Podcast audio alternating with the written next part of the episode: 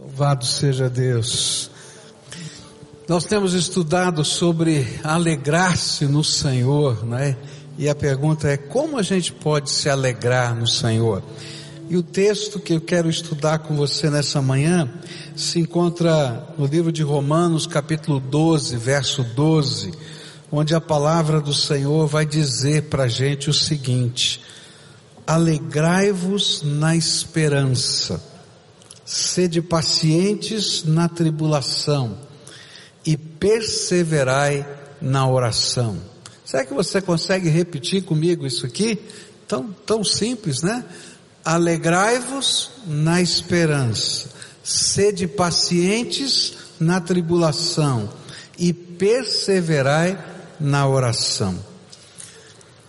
Quando a gente vai estudando a palavra de Deus, a gente vai descobrir que a força inabalável de, de um cristão, ela se encontra na alegria que pode encher o seu coração em qualquer situação da vida, pois a sua alma não pode perder a esperança. A alegria, ela tem muito a ver com os nossos sonhos, com a nossa esperança.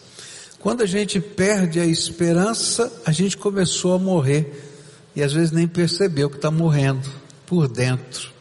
Mas quando a esperança está viva no nosso coração, a gente pode seguir adiante mesmo no meio das lutas e das tribulações.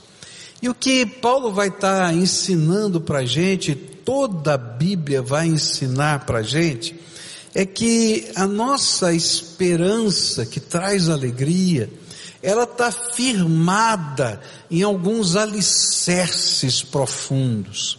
Quando a gente estava construindo esse templo, né, é, eu fiquei impressionado com a quantidade de alicerces.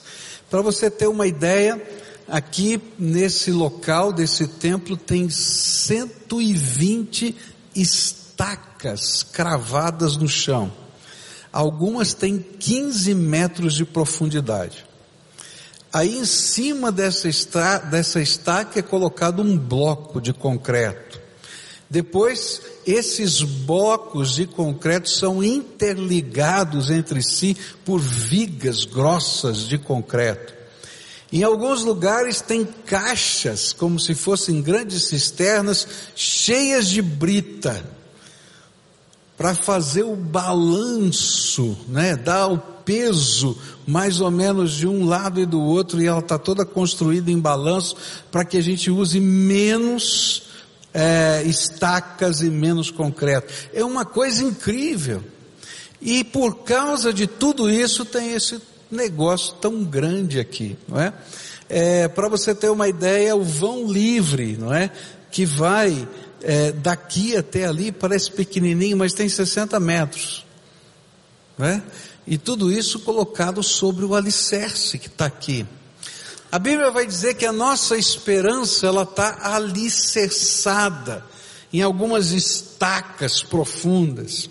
E a primeira dessas estacas profundas são as promessas eternas que Deus nos fez. Porque mesmo quando o meu corpo desfalece, eu continuo tendo esperança. Porque Deus me deu promessas eternas.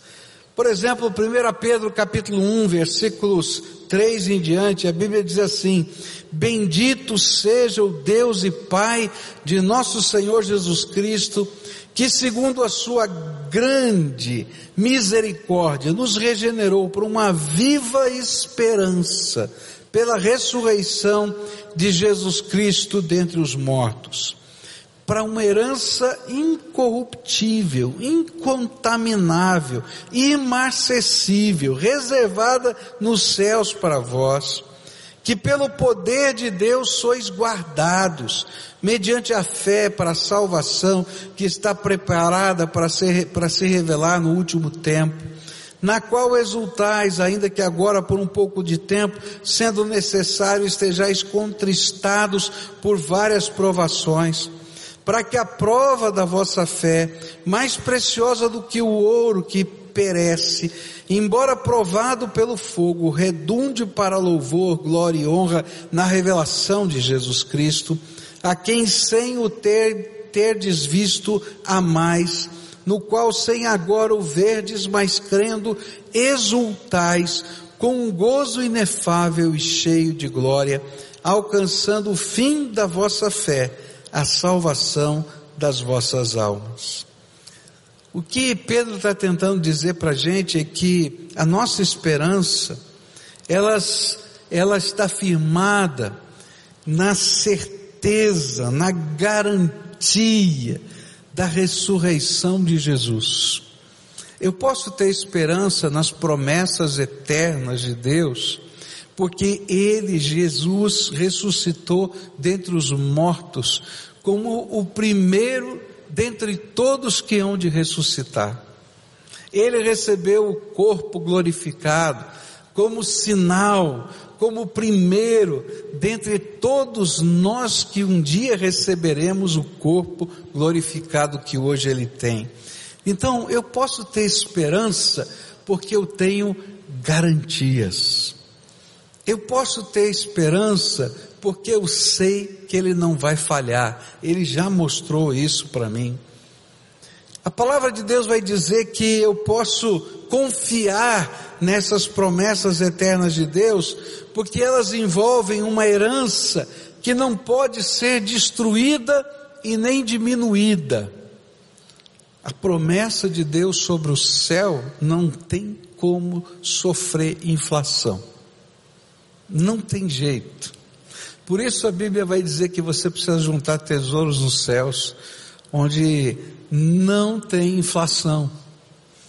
Porque se você juntar terror, tesouros daqui na terra, eles vão desvalorizar com o tempo, não tem jeito. Mas no céu, essa certeza, essa promessa há de se cumprir, e então eu posso renovar a minha esperança. Mas essa promessa de Deus que dá esperança, ela não está só focada no céu. O céu é o final de todas as coisas, mas ela está garantida no poder de Deus, que nos guarda através da nossa fé. É interessante que Jeremias, quando estava passando pelo momento mais difícil da sua vida, quando ele olha a destruição de Jerusalém, ele faz uma oração, ele dá uma palavra de ordem à sua alma. Quero trazer à memória o que pode me dar esperança. E aí ele vai dizer que o Senhor é quem lhe dá esperança. A alegria da nossa vida quando a gente pode crer nas promessas de Deus, porque a gente traz no nosso corpo, na nossa história, as marcas do poder de Deus. Você tem marcas do poder de Deus na sua vida? Você lembra de algum momento da sua história em que o Senhor revelou o seu poder para você? Em que ele respondeu suas orações, em que coisas que você não podia imaginar que acontecessem, aconteceram. Respostas de Deus. Alguns anos atrás eu, eu fui chamado para visitar um senhor que estava muito deprimido. E a família estava muito preocupada com ele porque ele andava armado o tempo todo. E porque ele andava armado e ele estava muito deprimido, eles tinham medo que alguma coisa trágica pudesse acontecer com ele ou com as pessoas que ele estava com raiva. E aí então pediram para o pastor ir lá. E eu tinha uma missão complicada: tirar a arma do homem. É ruim, né? Então fomos lá. E foi muito interessante o que Deus fez nesse momento. Porque aquele homem não tinha esperança. Aquele homem estava quebrado financeiramente, aquele homem tinha sido abandonado pelos seus amigos, ele era uma pessoa envolvida na política e de repente a política mudou e ninguém olhou mais para ele e as coisas estavam muito ruins.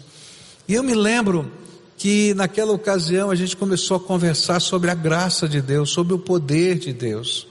E eu desafiei aquele homem a pegar uma folha grande ou um caderno e colocar as suas dores, escrever aquelas dores no, naquele, naquele caderno. E disse para ele: agora você vai orar e vai pedir para Deus tratar as suas dores. E logo na cabeça de todas as coisas, ele tinha uma mágoa muito grande com, naquela época, o governador do nosso estado, Jaime Lerner. E ele então começou a orar por isso, amar. E aí ele disse assim: Senhor, se o senhor está ouvindo a minha oração, manda o Jaime Lerner ligar para mim. E eu me lembro o dia que o Jaime Lerner ligou para ele, naquela semana. E ele ligou para mim e disse, Pascoal, preciso falar com você agora. incrível, esse negócio de oração funciona. Olha só o que aconteceu. Sabe, a esperança que traz alegria, ela é sustentada no poder de Deus que se revela na nossa fraqueza. As marcas que eu e você trazemos no nosso coração, na nossa história, do poder de Deus, quando elas são trazidas à nossa mente, mesmo no meio das dificuldades da vida, elas nos geram esperança viva, como diz Pedro. Uma esperança que não dá para ser roubada, porque eu já tenho a garantia, a garantia eterna da salvação, a garantia da ressurreição, a garantia da herança, mas eu tenho aqui agora marcas que são garantias de Deus na minha vida, de que a esperança não precisa morrer e por isso eu posso ter alegria. A Bíblia vai dizer ainda que essa esperança é reanimada pela certeza da nossa salvação. Mesmo quando estamos atravessando as mais profundas, mais difíceis tribulações, a esperança não pode ser arrancada, porque eu sei que a minha vida não é só isso aqui. Paulo, quando estava preso, ele disse exatamente isso, né? Para mim, o viver é Cristo, a morte, meu lucro. Quem pode segurar uma pessoa assim? Que ele sabe que tem um propósito eterno para a sua vida, que tem um, algo tremendo de Deus que vai acontecer aqui por toda a eternidade. A nossa vida não termina quando o caixão baixa na sepultura. Eu tenho em Jesus Cristo vida eterna. E é isso que faz diferença na minha vida. Eu creio. Eu creio. E aí então a minha esperança é capaz de ir além das coisas que estão acontecendo aqui. Essa esperança gera uma alegria dentro de nós, porque nós somos capazes de amar a Jesus amar a Jesus de uma maneira que as palavras não podem descrever e que nos faz celebrar a glória da Sua presença. É incrível como a esperança se renova e a alegria vem na nossa alma quando a gente começa a adorar a Deus.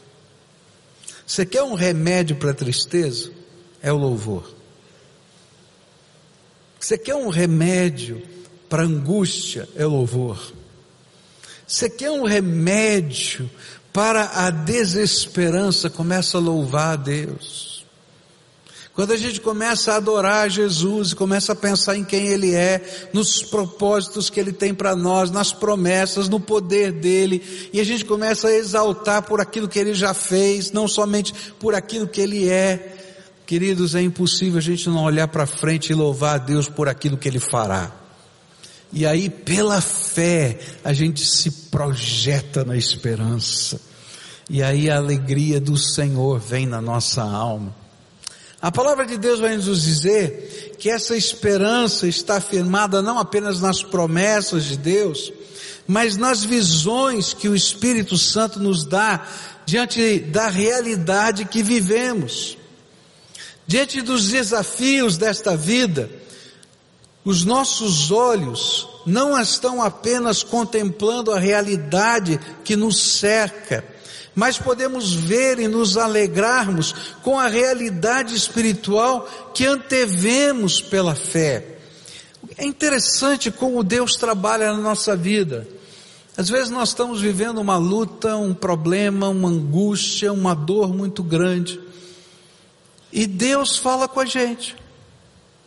E Ele nos dá uma visão. Essa visão pode ser vista com os olhos, pode ser imaginada dentro da nossa mente, pode ser um sentimento, pode ser uma palavra de Deus, pode ser uma, um versículo da Bíblia que Deus aplica ao nosso coração. É uma visão de Deus. É não um mapa detalhado, mas Ele está dizendo: olha onde você vai chegar, olha o que vai acontecer. E é interessante como esta visão de Deus gera em nós uma esperança que nos alegra. Porque a gente pode, e não dá para explicar, a gente pode antever o que Deus vai fazer.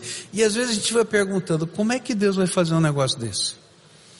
Não dá para entender. E por isso muitas vezes nós somos convidados a crer contra a esperança. E a Bíblia diz que é, Abraão foi convidado por Deus a crer contra a esperança. O que estava acontecendo? A Bíblia fala que Abraão tinha tido uma visão de Deus.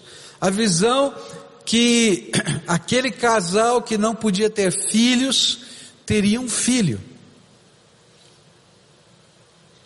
E essa era a visão. Mas o tempo começou a passar.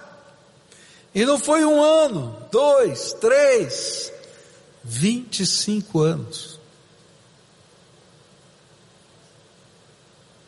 E aí, eles já estavam velhos. E a esterilidade havia acompanhado a vida toda. E aí então Deus renova a esperança e manda os anjos dizerem: Olha, vai chegar o neném. Ele diz: Ah, Senhor, já passou o tempo de neném. Já entendi, Senhor, o Senhor está fazendo de outro jeito. O Senhor diz: Não, você pode crer contra a esperança que está se desvanecendo. É interessante como Deus vai trabalhando isso. E é por causa da visão que Deus nos dá, que a gente luta contra as circunstâncias da vida e a gente tem alegria, porque em cada pedacinho da jornada a gente vê a boa mão do Senhor. E queridos, às vezes a visão de Deus é uma visão para a vida toda, é um ministério, Cada vez que eu olho para algumas coisas que acontecem aqui nessa igreja, eu fico lembrando das visões de Deus. Dos dias em que eu orava e Deus dizia: Olha, vai acontecer. Disse, Senhor, como é que vai acontecer? Não dá. Eles, calma, eu estou nesse negócio. Algumas coisas foram muito rápidas. Há duas semanas atrás, vocês estavam aqui quando eu falei da questão da televisão, não foi? Gente, Deus é bom. Você está dormindo, hein? Deus é bom. Olha, naquele domingo de manhã a gente levantou todos os recursos necessários para a televisão, a gente está comprando todos os equipamentos. E aí Deus manda o dono da concessão, que não é a Rede Super, é uma outra pessoa aqui, para dizer: vamos expandir o sinal para toda a região metropolitana, 27 cidades. Eu falo, Senhor, onde é que eu vou levantar dinheiro para isso? Mas daí o Senhor tinha me dado na semana passada, eu falei, bom, dinheiro não é meu problema, é problema de Deus. Agora eu estou orando pela visão. Você está entendendo? Há coisas que a gente não consegue explicar, que Deus está fazendo, mas Ele nos dá a visão. E a gente começa a interpretar as circunstâncias não apenas pelas coisas que estão acontecendo ao nosso redor ou pelo senso comum. O servo de Deus não está tomando decisões na sua vida fazendo uma lista de prós e contras. Ele toma decisões com o joelho no chão e ouvindo a voz de Deus no seu coração. E quando Deus fala, queridos, pode ter certeza que já aconteceu lá no trono da graça. E é isso que nos dá esperança. E essa esperança gera alegria. E se você é parceiro de Deus, você vai olhando ao redor dizendo: Eu não sei como é que Deus vai fazer. Sinceramente, eu não sei. Mas eu estou curioso. Senhor, mostra logo. Anda rápido, Deus. Aí incomoda às vezes quando ele demora. Não é? Mas a cada detalhe, essa esperança que está em nós gera alegria no nosso coração. É interessante quando a gente olha para a palavra de Deus, a gente vai ver isso muito forte nas Escrituras. Quando Eliseu está cercado pelos inimigos e o seu ajudante de ordens lá, Geazi, chega para ele e diz: Temos que fugir, o exército inimigo está aqui para te prender. E ele olha e diz assim: Não, não fica tranquilo, está tudo bem. Tem mais gente do nosso lado do que contra nós. Ele olha assim e diz assim: Homem, você está louco. Não tem ninguém do nosso lado, só estou eu e você. E aí diz assim: Senhor, abre os olhos do meu servo para que veja. E ele começa a ver as carruagens de fogo do Senhor, as mesmas carruagens que levaram Elias para os céus. Eu não sei quantas, mas era mais gente do lado. Queridos, quando Deus abre os nossos olhos espirituais, é impossível não ter esperança. E é impossível não se alegrar no Senhor.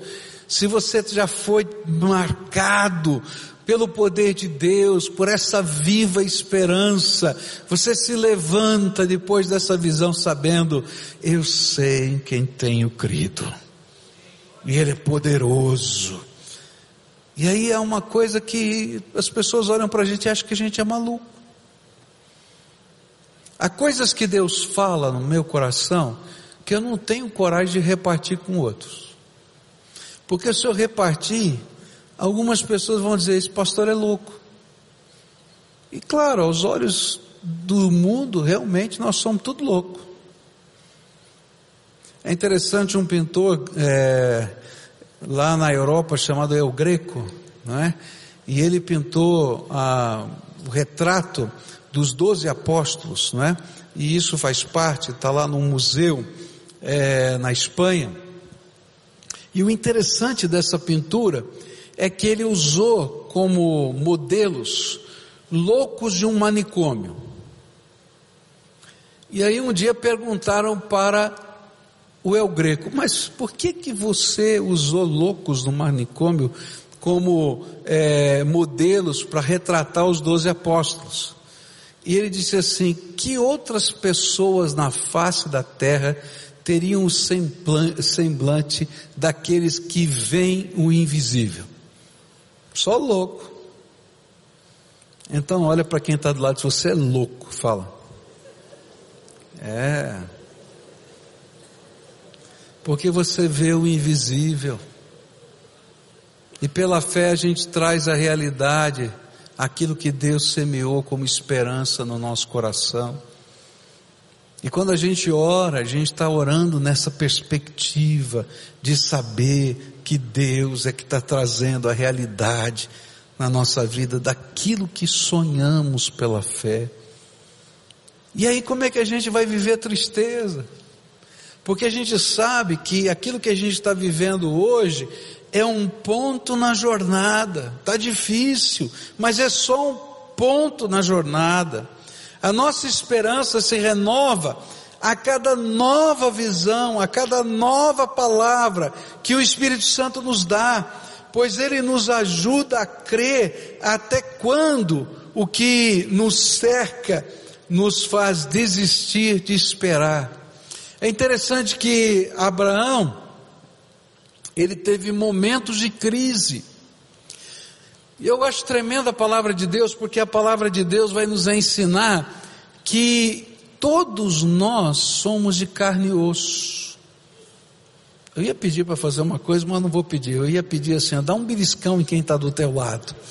Não ia dar certo esse negócio, não é? Fala a verdade. Mas é só para dizer, ó, você é de carne e osso, e eu também. O pai da fé, Abraão, oscilou na sua esperança, em vários momentos da vida. E aí Deus teve que tratar essa esperança. E é interessante porque Deus nos dá não apenas uma visão tênue, mas Ele renova essa visão de tempos em tempos na nossa alma. Houve um momento na vida de Abraão que ele estava desesperançoso e o Senhor falou para ele: sai da tua tenda, olha para o céu, tenta contar as estrelas. E ele diz assim: olha, assim como você não consegue contar as estrelas, você não vai conseguir contar o número de descendentes que virão de você. É interessante, Deus está trabalhando a alma dele.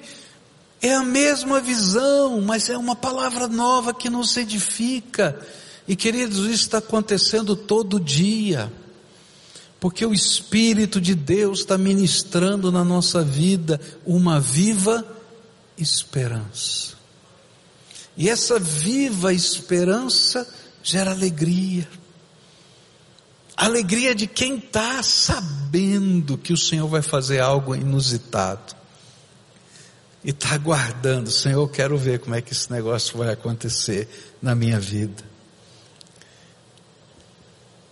O segredo de uma vida vitoriosa é saber onde os nossos olhos estão focados. Se os seus olhos estiverem focados nas circunstâncias, então você não vai conseguir ter alegria. Porque as circunstâncias nem sempre apontam a realidade do que Deus está fazendo na nossa vida. Se os seus olhos estiverem focados nas aparentes derrotas, você vai perder a sua alegria. Porque a aparente derrota não é o final da história. O final da história está por vir e vai acontecer o que Deus já revelou. Se os seus olhos estiverem focados na força do inimigo, você vai se angustiar de medo. Eu li um livro uma vez, muito interessante, falando sobre o poder do inimigo e o poder de Jesus. E ele usou uma ilustração muito interessante ele disse o seguinte, né? Que às vezes a gente vai visitar umas pessoas que têm uns cachorrinhos bem pequenininhos, né? Eu vou usar aqui um deles que é o piquinês. Conhece o piquinês? Aquele cachorrinho pequenininho. Tem menores que ele, né? E ele disse assim, sabe, os cachorrinhos menores são os mais atrevidos. Aí você chega na porta da casa, ele vai lá no, no portão e late para você. Vai lá e late, late, late, late, como se fosse engolir você até a hora que você abre o portão, daí ele sai correndo. E ele diz assim: Olha, o poder de Satanás comparado ao poder de Deus é isso. Ele é tão arrogante, faz, acusa, tal, mas quando você abre a porta no poder de Jesus Cristo, ele bate em retirada, porque ele já foi derrotado na cruz do Calvário. Se os seus olhos estiverem focados, ou os seus ouvidos no latido, você não vai atravessar os portões da sua vida. Se os seus olhos estiverem focados nos gigantes, você não vai conquistar a terra prometida. Mas se os seus olhos estiverem focados na grandeza do seu Deus, na natureza do seu Deus, no poder do seu Deus, então, queridos, ninguém vai roubar de você a esperança nem a alegria que vem com ela no seu coração. Por quê? porque a natureza de Deus é a maior de todas as garantias. A Bíblia vai nos ensinar que Ele não é homem para mentir. Se Ele deu uma palavra, se Ele fez uma promessa, Ele vai cumprir. E quem garante as promessas e a esperança viva que trazemos dentro da nossa alma é quem é Deus. o Deus Santo e Todo-Poderoso. E ele mesmo fala a respeito disso. Êxodo 34, 7 diz assim: Cumpro a minha promessa a milhares de gerações. Esse é o nosso Deus. Isaías 49, 7 vai dizer: Pois eu, o Senhor, cumpro as minhas promessas. Isaías 46, 11 vai dizer: Eu o disse, eu também o cumprirei. Ezequiel 12, verso 25 diz assim: porque eu, o Senhor, falarei e a palavra que eu falar se cumprirá e não será retardada. No tempo oportuno de Deus vai acontecer. Alegrar-se na esperança é não perder de vista os sonhos que Deus semeou no meu e no seu coração. Cuidado com o ladrão da semente de Deus. Cuidado. Porque se a gente perder os sonhos, a gente não vai conseguir continuar na jornada. Os sonhos de Deus precisam estar firmes no coração. A Bíblia fala que quem rouba a semente é Satanás. Lembra da parábola do semeador? A semente que é lançada na beira do caminho, a Bíblia diz que Satanás vem e arrebata. Sabe, ele não arrebata apenas o Evangelho, mas os sonhos de Deus que são semeados no nosso coração, a intenção de Satanás é roubá-los. Porque se você perder a esperança, você vai perder a alegria e vai perder a fé. Então não deixe o inimigo roubar os seus sonhos, os sonhos que Deus semeou na tua vida. A Bíblia vai dizer: toma cuidado com as ervas daninhas que sufocam o que Deus plantou no seu coração, nessa mesma parábola. Às vezes as nossas preocupações com este mundo, com o cenário que está à nossa volta, se tornam o um entulho do inimigo que nos consome. Tira os teus olhos disso e coloca a tua esperança no Senhor autor e consumador da sua fé. Cuidado, cuidado com a falta de raízes espirituais que não nos permitem crescer na fé em direção aos sonhos de Deus. Ah, queridos, às vezes a gente perde tanto, né? Tem um hino que fala assim, né? Que a gente perde muito por não levar tudo a Cristo em oração. Quando as nossas raízes espirituais não estão profundas, quando o sol da tribulação vem, a gente seca. A gente precisa ter as nossas raízes firmadas e as nossas experiências com Deus dão-nos a garantia. Hoje é tempo de tirar da nossa alma o que tem tirado a nossa alegria e firmar a nossa fé e a nossa esperança no Senhor. Hoje é tempo de trazer à memória o que pode nos dar esperança. E quando a gente faz isso, a alegria brota de novo no nosso coração. Nessa manhã eu queria orar com você. Orar pelos teus sonhos. Os sonhos de Deus. Deus tem sonhos. Ontem eu estava conversando com um casal que a gente vai fazer o casamento no mês que vem. E é interessante como Deus age nessa questão dos sonhos. Os dois queriam se casar com alguém um dia. Esse é um sonho natural. Mas havia um problema. A moça é uma surda profunda, que tem um implante cloquial aqui. É cloquial mesmo que chama é isso? É? Coclear, obrigado. Tá? Tinha um implante aqui.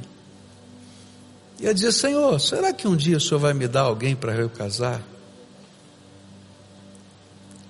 E aí ela pegou uma, um papel e fez um negócio diferente. Senhor, se eu vou dar meu coração para alguém, eu vou colocar para o Senhor meu sonho. Que tipo de pessoa? E começou a escrever.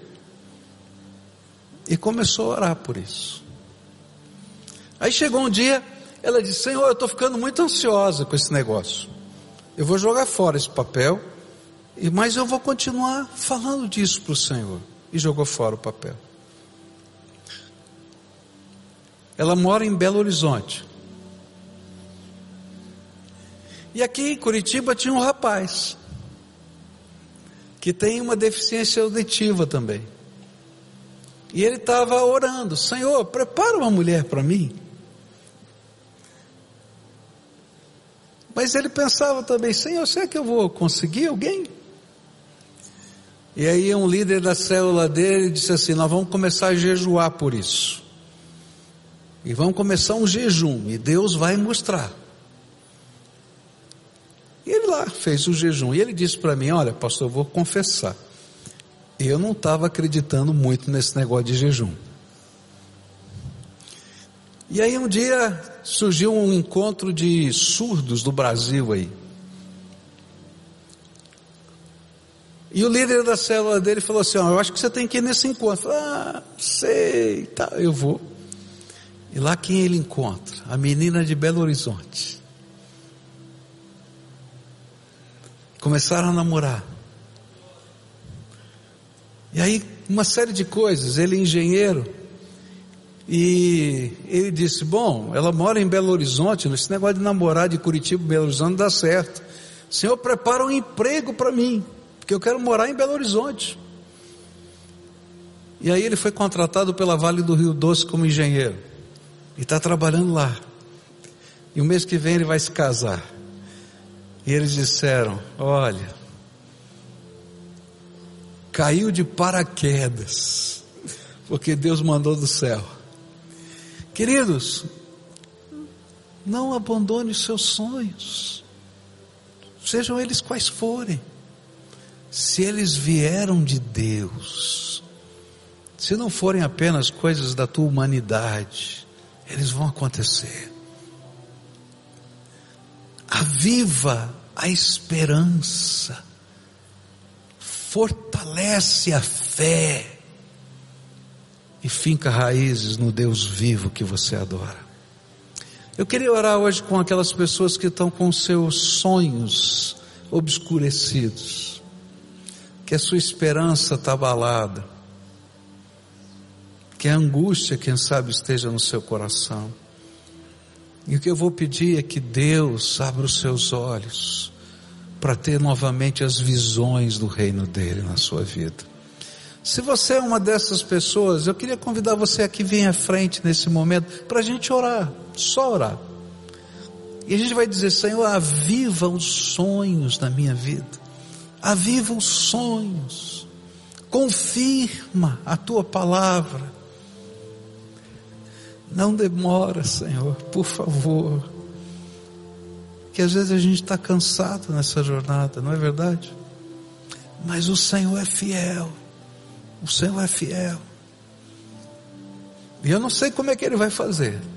Eu não tenho ideia de como é que Ele vai fazer. E a coisa mais interessante é que Deus sempre nos surpreende pela maneira como Ele faz as coisas. É incrível como ele faz. É incrível. É incrível. A gente não imagina as voltas, os jeitos, os caminhos, porque os jeitos são divinos.